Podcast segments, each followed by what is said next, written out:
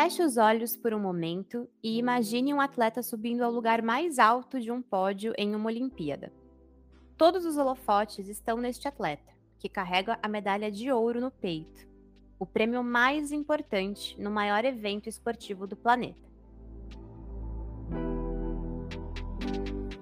Agora, abra os olhos e responda. Primeiro, de qual gênero é este atleta? Segundo, como ele ou ela é. Deixe-me tentar adivinhar a imagem que você criou na cabeça. É um homem forte, alto, com todos os músculos saltando aos olhos e sem nenhuma deficiência física. Acertei? Bom, se você respondeu que não, talvez seja por conta do título sugestivo do episódio de hoje, ou por realmente ter um conhecimento mais abrangente da prática esportiva. Mas se você respondeu que sim, talvez seja a hora de pensar no esporte com outra perspectiva. A verdade é que, se você respondeu que não ou sim, esse podcast é para você. Afinal, o imaginário do brasileiro tem um pequeno repertório quando o assunto é imaginar o sucesso, seja no esporte, no trabalho ou em qualquer outro espaço da sociedade. Eu sou Lívia Camilo. E eu sou Ana Sichon, e no episódio de hoje a gente vai falar sobre a dificuldade das mulheres nos esportes paralímpicos.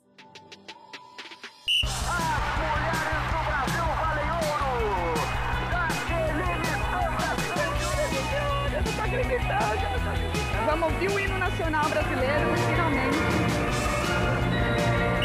Minas Olímpicas. As mulheres que fizeram e fazem história nos Jogos Olímpicos. País onde os indicadores do mercado de trabalho, de acesso à educação, ao esporte e até mesmo aos direitos humanos revelam desigualdades expressivas entre os gêneros, feminino e masculino, as mulheres que possuem algum tipo de deficiência passam por um cenário ainda mais exclusivo.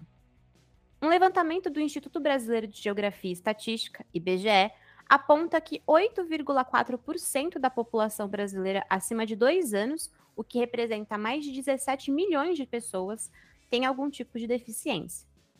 Quase metade dessa parcela é de pessoas idosas. Ao mesmo tempo, o levantamento aponta que a inclusão das pessoas com deficiência no mercado de trabalho ainda é um obstáculo. Apenas 28,4% das pessoas em idade de trabalhar estão inseridas no mercado. Entre as pessoas sem deficiência, o índice sobe para 66,3%. Na escolaridade, os números também são assustadores. Quase 68% da população com deficiência não tem instrução ou possui um ensino fundamental incompleto. Mais da metade para as pessoas sem nenhuma das deficiências investigadas. No esporte, o cenário não é muito diferente. Eu tenho 34 anos, sou pessoa com deficiência, tenho uma deficiência rara chamada atrofia muscular progressiva. Essa é a Evelyn Oliveira, medalhista de ouro na bocha paralímpica nos Jogos Rio 2016. E essa deficiência ela pode acometer o indivíduo de, em diversas fases da, da vida, né? tanto na infância, adolescência e fase adulta. E eu tive desde nascença, né? então todos, todas as características dela manifestaram em mim desde o meu desenvolvimento. Então, eu nunca andei, é, já desde cedo tive atrofia dos membros superiores inferiores, perda de força muscular. E a minha vida foi um tanto quanto difícil, assim, na, na infância, por conta de ser uma pessoa com deficiência, uma deficiência rara que até então os médicos não conheciam muito, não se tinha muitas informações. E, e, tudo que a gente precisava assim sobre pesquisa, minha família precisava sobre pesquisa, era tudo muito longe da minha casa. Então, os meus pais precisavam trabalhar, precisavam manter a, a gente, a nossa vida, tudo. E, e eu cresci, me desenvolvi assim, é, da maneira que eles puderam proporcionar para gente, da melhor forma que eles puderam proporcionar para mim. Eu tenho um irmão também com a mesma deficiência, mais velho que eu. E foi uma infância assim difícil no, no que diz respeito a, a acesso a, a, algumas atividades sociais. Eu eu não tive a oportunidade de ser inserida na escola durante a infância e, e tudo isso foi foi fazendo parte assim do, do desenvolvimento da minha vida e construindo de certa forma um cenário um tanto quanto improvável para quem eu sou hoje. Né? Toda vez que eu vou me apresentar, eu sempre digo que eu sou uma improvável, assim, que com certeza se fosse pegar as estatísticas de uma pessoa de sucesso, de uma pessoa bem-sucedida, talvez eu não estaria pelas oportunidades que eu não tive. E eu sou atleta de esporte adaptado, né, desde 2010, foi quando eu conheci a, a bocha paralímpica pela primeira vez e me apaixonei, me encantei, quis através dali construir a minha história, enxerguei ali uma oportunidade de mudar a minha vida em diversos aspectos e assim foi.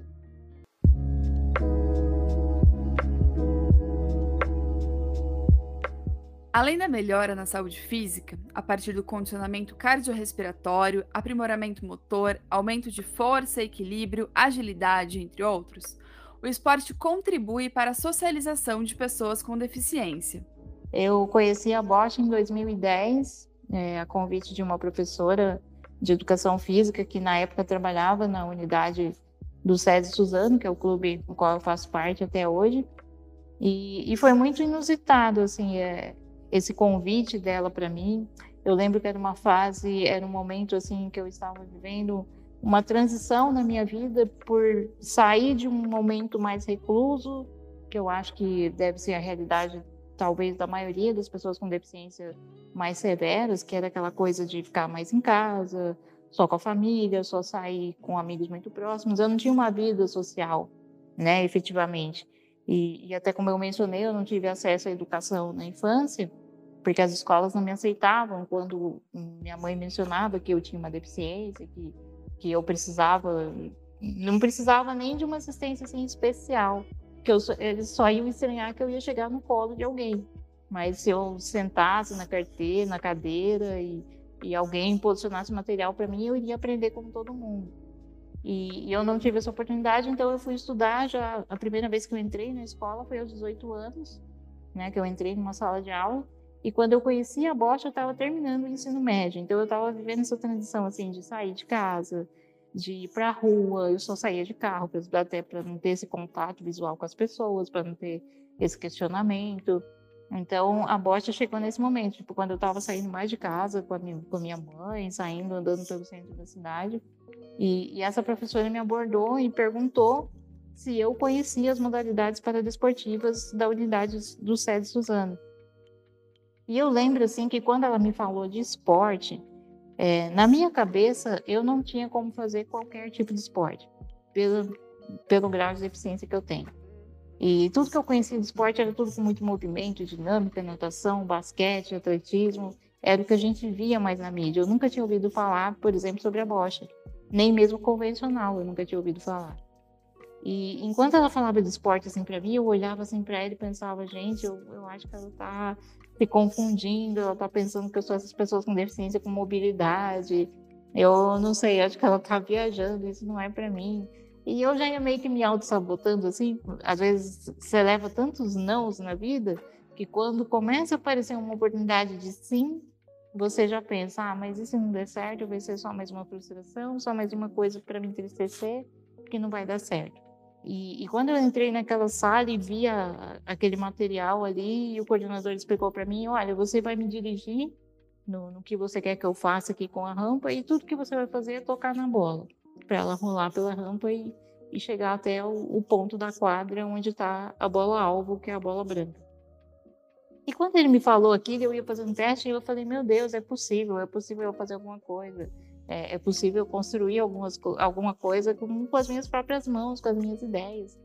E, e, aí eu fiz o teste e ele ficou encantado porque eu acertei o fundamento, assim, a, parte principal do, do fundamento, eu acertei de primeira e ele ficou encantado, assim. Eu acho que ele pensou, nossa, é um grande potencial para a gente ter aqui.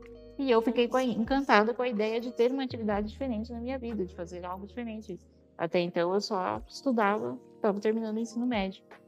E ali eu comecei a treinar e comecei a ter contato com outras pessoas com deficiência, que é, era outra coisa que eu não tinha, né? Eu raramente via outras pessoas com deficiência, então você fica com aquela ideia no seu mundo de que você é a pessoa que mais sofre, que você é a pessoa que mais tem problemas, e ali eu fui conhecendo histórias histórias tão difíceis assim quanto, quanto as minhas, quanto a minha. E, e ali foi me nascendo o desejo, não, eu quero investir nisso aqui. Para as pessoas com deficiência, especialmente as mulheres, o esporte representa o enfrentamento de barreiras muito maiores do que físicas ou cognitivas. É algo que nós, mulheres, normalmente não experimentamos durante a vida: apoio à prática esportiva. No entanto, a atividade física nos torna mais realizadas, autoconfiantes e seguras de nossas próprias capacidades. Sabrina Custódia, atleta paralímpica, sabe como o envolvimento com o esporte é fundamental. Eu sofri um acidente. Eu acabei tomando uma descarga elétrica. É, eu morava na zona sul de São Paulo, no Grajaú. É, minha casa era um sobrado bem alto, de mais ou menos três andares, e os fios de alta tensão ele passava de frente à minha casa. E aí eu fui virar a antena e o magnetismo do fio de alta tensão que passava de frente à minha casa acabou puxando a antena como se fosse um imã. E no momento eu não percebi, fiquei com medo de soltar a antena e cair na rua, machucar alguém. E até que a antena ela se aproximou muito do fio e veio a descarga elétrica. E aí é, entrou pelas minhas duas mãos e acabou saindo pela perna direita. Bom, ali eu fui levada para o hospital das clínicas, onde eu fiquei internada por três meses. É, fiz mais ou menos em torno de umas 52 cirurgias, né? Porque o choque ele vai queimando aos poucos, ele vai queimando de dentro para fora. Então eu ia para a sala de cirurgia um dia sim, um dia não. E aí foi onde teve que amputar as duas mãos, amputou a perna direita e também os dedos do pé esquerdo. É, e aí, depois disso, é, eu tive que ir para casa, aprender a fazer tudo novamente, porque eu não, ia, não sabia fazer nada, né? Tinha perdido as duas mãos, nem andar não conseguia, porque também tinha perdido a perna. Então, eu tive que ir para a parte da reabilitação. Eu fui numa feira de reabilitação. E aí lá tinha vários tipos de esporte, né? Tinha é, vôlei sentado, tinha basquete em cadeira de roda, tinha corrida. Então eu fui lá e conheci e eu, nossa, que legal. Aí foi nessa época que eu, ah, eu quero fazer tudo que me ou, aparecer de oportunidade, eu vou fazer.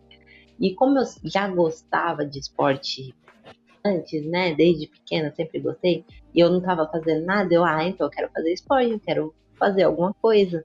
E, e aí foi onde eu comecei a treinar. Eles me chamaram, a associação, me chamaram, falou, ó, você pode conhecer, ver o que você gosta mais. E aí eu comecei com a natação, aí depois teve um senhor que ele é o Paulo de Almeida, ele também é amputado, e ele fazia ultramaratonas. E aí ele falou, ó, Sabrina, eu te dou uma lâmina que é minha para você começar a correr. Aí eu, ah, então tá bom, eu quero correr então. Aí fui, comecei a correr e fazer natação. Aí foi as minhas primeiras competições. Em 2012 foi minha primeira competição. E ali eu já fui me apaixonando a, a competir. É, aí eu fui criando outros tipos de sonhos, né? Que antes não, não, é, não fazia parte da minha vida de ser um atleta. E aí foi aí que eu comecei a pensar, nossa, que legal, que coisa gostosa competir. Comecei a conhecer outras pessoas com outros tipos de deficiências, é, outras com a deficiência bem parecida com a minha também. Então foi um momento muito gostoso. E eu via que aquelas pessoas ganhavam medalha, viajavam para competir, treinava. Eu, nossa, que legal, que também quero ser um atleta também eu quero ter um nome em algum lugar, sei lá, bater um recorde brasileiro, ir para uma Paralimpíada, deu um, aparecer, sabe? Aí foi onde eu comecei a treinar mesmo, é, a treinar profissionalmente, para os treinos certinho, fazer comer certinho, alimentação, é, sono, é, fazer tudo certinho para poder é, crescer no esporte.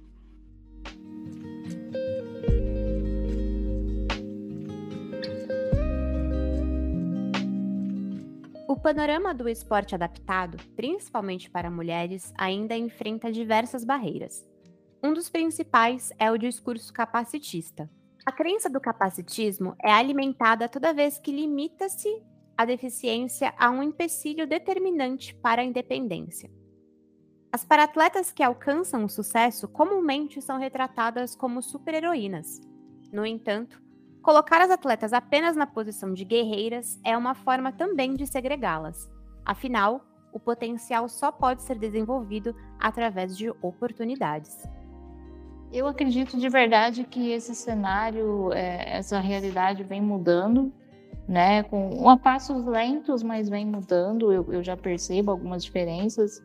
Eu, eu penso que talvez a maior experiência que eu tive dentro de tudo isso foi os Jogos Paralímpicos de 2016 no Rio. É, eu nunca imaginei ver um, uma arena lotada de pessoas como, como estava.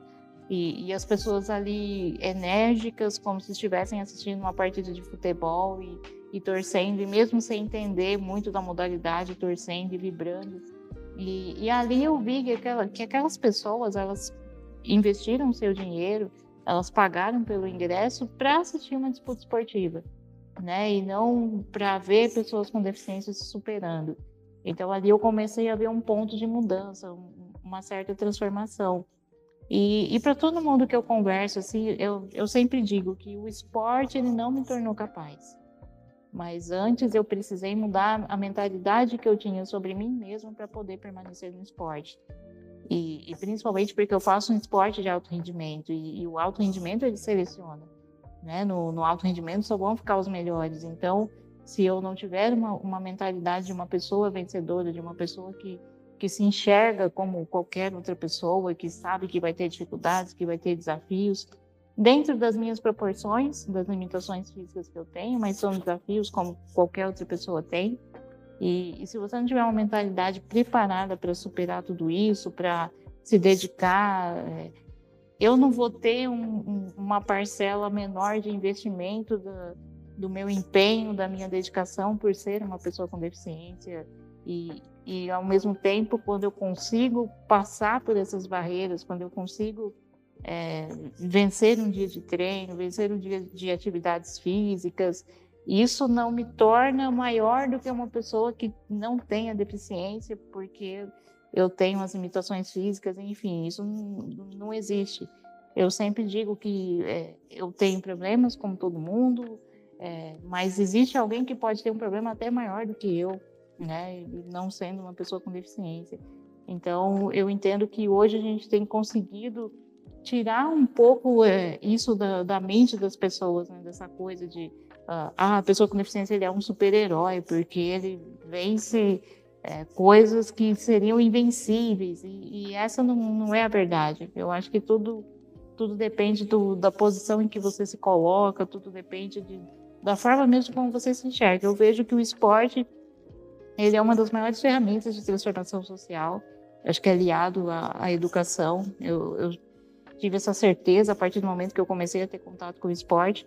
E é perceptível a transformação que o esporte promove no indivíduo, sabe? Isso acontece dentro da gente, a gente passa a, a ter mais autoconfiança, a ser pessoas mais seguras, pessoas mais comunicativas. É, a gente trabalha melhor essa questão de, de unificar o trabalho em equipe, trabalha muito isso, ajuda a gente muito nisso. Então, o esporte promove diversas transformações e e é inevitável que a gente transformado, eu como indivíduo sendo transformado pelos valores do esporte, qualquer ambiente que eu estivesse, essa transformação, é, ela vai acontecer de forma natural.